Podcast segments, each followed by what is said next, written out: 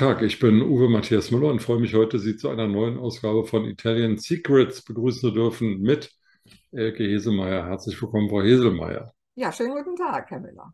Frau Heselmeier, im Gegensatz zu mir haben Sie es ja richtig schön gehabt. Sie waren nämlich im schönen Italien, in Bella Italia unterwegs. Wo waren Sie denn? Ich war in Bologna, hatte eine Einladung zu einer Messe zur Sana. Das ist eine Messe für Bio-Lebensmittel. Bio-Lebensmittel liegen ja im Trend einerseits, andererseits sind sie auch ein bisschen teurer als normale, einfache, billig Fabriklebensmittel. Und deswegen äh, überlegen die Leute sich schon immer mal dreimal, ob sie da ähm, 5 Cent mehr ausgeben oder nicht. Aber welche Lebensmittel werden denn biomäßig in Italien produziert?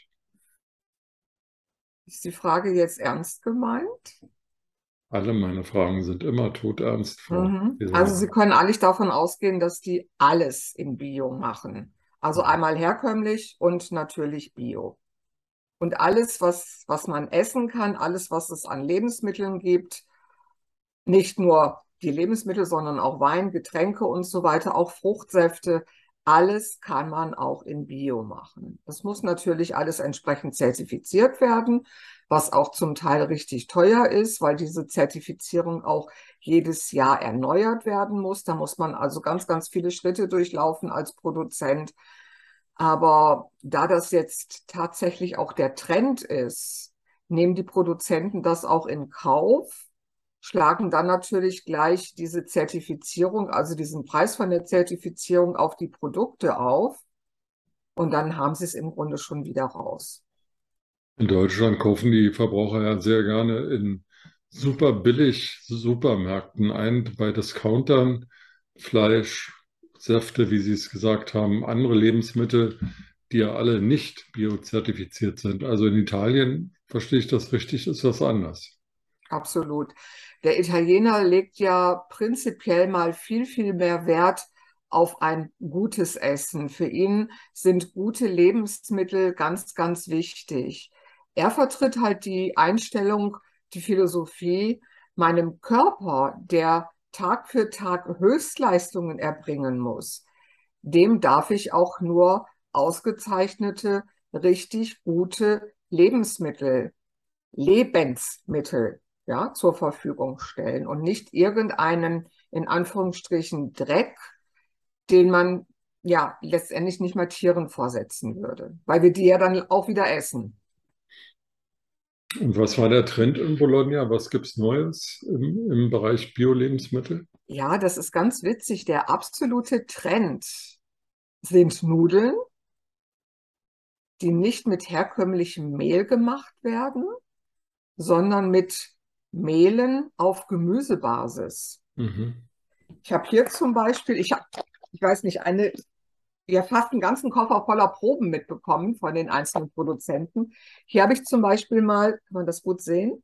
So glaube ich. Ja, nicht. so, ja. Das sind Nudeln, die sind auf Kichererbsenmehlbasis hergestellt. Die haben natürlich dann, auch wenn sie gekocht sind, eine etwas andere Konsistenz als normale Nudeln, also als die mit dem Hartweizengrieß hergestellten. Aber man hat da dann schon mal als Nudel ein Gemüse letztendlich. Und zu verwenden im Grunde genauso wie eine normale Nudel mit einer Tomatensauce, mit einer Fleischsoße, wie auch immer, bisschen Parmigiano oben drüber und fertig. Klingt super. Ja, ich habe sie noch nicht gekostet. Ich bin ganz gespannt. Wie gesagt, ich habe jede Menge mitbekommen. Wir sind auch nochmal diese zum Beispiel. Die sind mit Linsenmehl gemacht. Wie man sehen kann, rote Linsen. Und wie gesagt, das ist jetzt der ganz, ganz große Trend, weil wir ja bei den Nudeln eben die Glutene haben. Mhm. Und da haben wir immer mehr Menschen, die eben diese Unverträglichkeit, die Intoleranzen haben. Und für die Menschen ist, ist sowas natürlich ein absoluter Gewinn. Die müssen sich dann keine Gedanken mehr machen. Die haben dann nur noch ihre Gemüsenudeln quasi im Schrank und brauchen nichts anderes mehr. Und da können sie dann ganz problemlos ohne dass sie dann gleich ein Tablettchen hinterher nehmen müssen, um das eben auszugleichen, können sie das einfach konsumieren. Ich denke mir auch, dass das äh, einfach insgesamt für den Körper angenehmer ist, als halt dieses weiße Mehl verarbeitet zu Nudeln zu sich zu nehmen. Ja. Richtig, das ist deutlich leichter für den Körper, leichter ja. zu verarbeiten, zu verdauen. Und ja, die Italiener sind ja ziemlich erfindungsreich und sehr kreativ. Und die machen jetzt nicht nur Nudeln auf Gemüsemehlbasis, sondern auch jetzt zum Beispiel solche Cracker. Total lecker, die habe ich alle schon durchprobiert bei den Produzenten am Messestand. Also das ist jetzt zum Beispiel mit Kichererbsenmehl, mit Sonnenblumenöl, und dann haben wir als ja, kleine Geschmacksbeigabe haben wir Lavendel dabei. Das ist dann also nicht nur ein Cracker, der jetzt nach gar nichts schmeckt, sondern wir haben hier dann noch den Lavendelgeschmack. Nicht nur Cracker, seid doch, hier habe ich noch einmal. Das sind auch nochmal so Knabbersachen. Nochmal wieder auf Kichererbsenmehlbasis. Einfach so ein Snack ist dann natürlich auch deutlich gesünder, weil die auch ganz anders produziert werden als jetzt Kartoffelchips. Ja. Ja, Kartoffelchips, die ja dann richtig fettig sind. Und das haben sie bei diesen Produkten gar nicht. Da haben sie letztendlich das tolle Gemüse. Und das Ganze gibt natürlich nicht nur salzig, sondern auch süß. Da kann man mal sehen, das sind so Kringel. Mhm. Die sind jetzt auf verschiedenen Gemüsemehlbasen. Also da sind verschiedene Gemüsemehle enthalten. Da haben wir wieder Kichererbsen, dann, äh, ja genau, Kichererbsen, dann Bohnen. Dann haben wir noch drin den Rohrzucker und keinen normalen Rübenzucker. Und diese sind jetzt verfeinert mit Ingwer. Schmeckt man erstmal so, so im Abgang, also im ersten Moment gar nicht. Erst dann, wenn man den, den Keks, das Gebäck zerkaut hat und runterschluckt, dann hat man so, so einen ganz leichten, ja, so eine ganz leichte Schärfe im Abgang. Also sehr, sehr schön, sehr lecker. Und hier nochmal so was ähnliches. Kann man wahrscheinlich auch unschwer erkennen. Kakao. Mhm.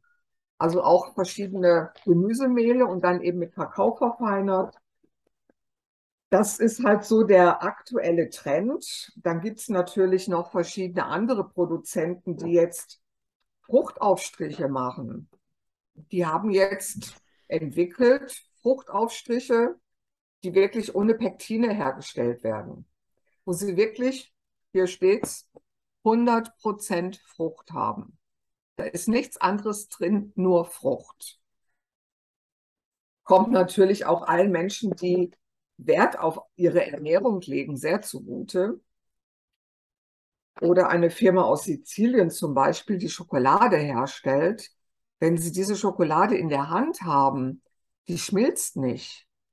Wie jetzt so eine normale Milka oder Rittersport oder wie sie nicht alle heißen. Da wir hier tatsächlich den reinen Kakaoanteil haben.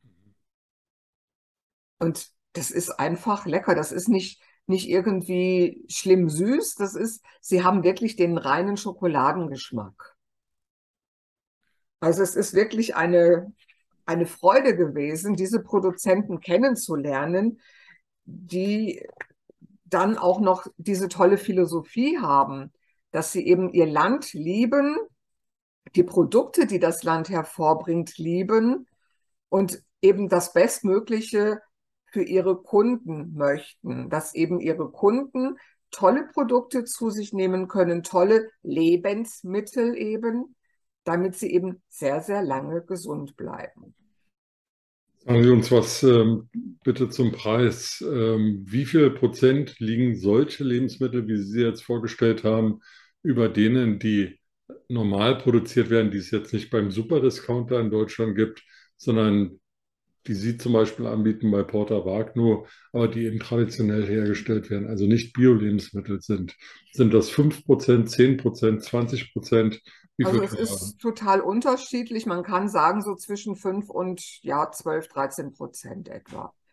Das scheint mir aber jetzt nicht so wahnsinnig viel zu sein, wenn man vor allem sieht, dass man dann eine sehr gute Qualität bekommt und ähm, sagen wir mal, sich daran ja auch nicht jetzt überfressen soll, sondern man soll ja die Dinge genießen. Ganz genau, so sieht's aus. Also etwas weniger, dafür besser. Und wir müssen ja nicht, ich meine, wir Deutschen, wir sind da, glaube ich, auch Weltmeister, dass wir ständig irgendwas im Mund haben müssen zum Naschen, zum Essen, kleine Snacks, äh, Bonbons, was auch immer. Das machen andere Nationen gar nicht so extrem. Also bei uns habe ich wirklich so den Eindruck, dass gehen Sie mal samstags morgens einkaufen, da stehen überall diese Fastfood-Buden rum, wo man dann mal schnell so einen Hamburger oder sowas kaufen kann und essen kann. Und äh, ich frage mich, wie die Leute das alles machen. Die kommen meistens gerade vom Frühstück. Und dann kommt da schon wieder so ein Burger in den Körper rein. Also ich kann mich erinnern, als ich Kind war oder Jugendlicher war, gab es drei oder vier Mahlzeiten zu relativ festgelegten Zeiten. Da hatte man dann auch Hunger und dann gab es eben was zu essen. Aber das zwischendurch gegessen und getrunken wurde, das gab es irgendwie nicht. Ja, aber nicht weil es verboten war, es war einfach nicht üblich. Ja, und heute, wenn ich in der Öffentlichkeit unterwegs bin, wie Sie es beschreiben, überall gibt es irgendwas zu essen, überall stehen die Leute an. Man sieht Leute auf der Straße, die während des Laufens reden und essen. In der Bahn essen und trinken die Leute dauernd. Ja. Alle haben sie Wasserflaschen dabei und trinken dauernd dieses Wasser. Ich frage mich, wo das alles bleibt. Ja, und ähm, irgendwie ist das zur Manie geworden, dass man immer und überall zu jeder Zeit was zu sich nimmt. Ich finde ja. das auch nicht normal, weil da der Genuss natürlich auch verloren geht. Richtig. Also was für mich wichtig ist, und das ist ja prinzipiell so, ich habe immer, wenn ich unterwegs bin, mein Wasser dabei. Ich trinke halt meine drei Liter Wasser am Tag und das ist für mich wichtig. Wenn ich eine halbe Stunde nichts getrunken habe, dann fühle ich mich irgendwie ausgetrocknet. Aber dass ich jetzt ständig was essen muss, ich finde das wirklich viel, viel besser und es ist ja auch definitiv gesünder, dass man zwischen zwei Mahlzeiten so circa fünf Stunden verstreichen lässt, weil dann der Körper letztendlich das, was man vorher zu sich genommen hat, auch abgebaut hat. Und dann hat man auch wieder ein ganz natürliches Hungergefühl. Und dann eben wirklich auch richtige, echte, qualitativ hochwertige Lebensmittel zu sich nehmen. Außerdem denke ich, wenn man am Tisch sitzt und ähm, dort einen Teller hat, auf dem man sich was auftut, hat man ja auch einen ganz anderen Überblick über das, was man isst. Wenn man alle halbe Stunde was in sich hineinstopft, dann hat man vielleicht keinen Hunger, aber man weiß ja gar nicht, wie viele Kalorien man da am Ende des Tages ja. wirklich zu sich genommen hat.